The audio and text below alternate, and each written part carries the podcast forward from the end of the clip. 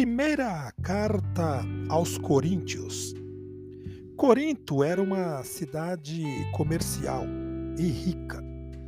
A grande riqueza e a mistura de raças e religiões haviam criado nela um ambiente de ganância e imoralidade. Quando Paulo escreve esta carta, a comunidade cristã reproduzia de certo modo o ambiente vivido na cidade toda.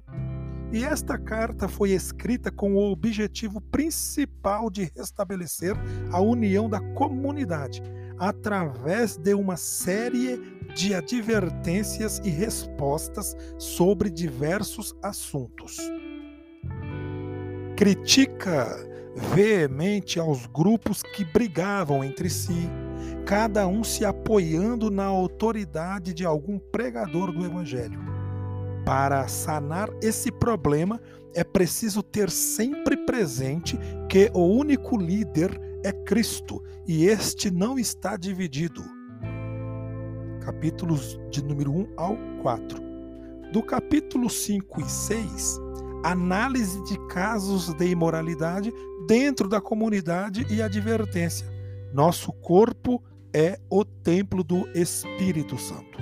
No capítulo 7, temos a importância do matrimônio e de outros estados de vida, solteiros, viúvas, que também podem ser fecundos dentro do plano de Deus.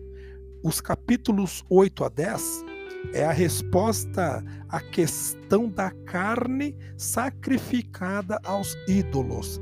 Paulo aproveita para ensinar a verdadeira liberdade cristã, cujo limite é o respeito aos outros.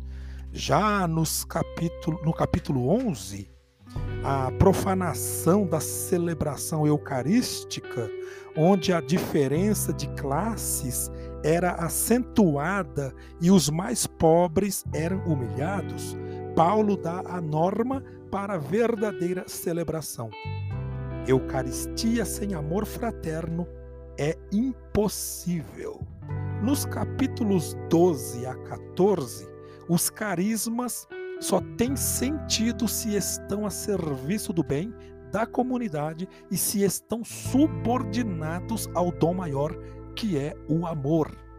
E no capítulo 15, através de exemplos tirados da natureza e da própria ressurreição de Cristo, Paulo demonstra que a ressurreição dos corpos é inquestionável. O cerne da fé é a certeza da vitória da vida sobre a morte.